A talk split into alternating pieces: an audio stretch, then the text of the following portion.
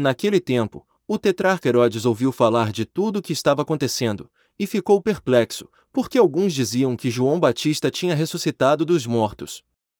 Outros diziam que Elias tinha aparecido, outros ainda, que um dos antigos profetas tinha ressuscitado.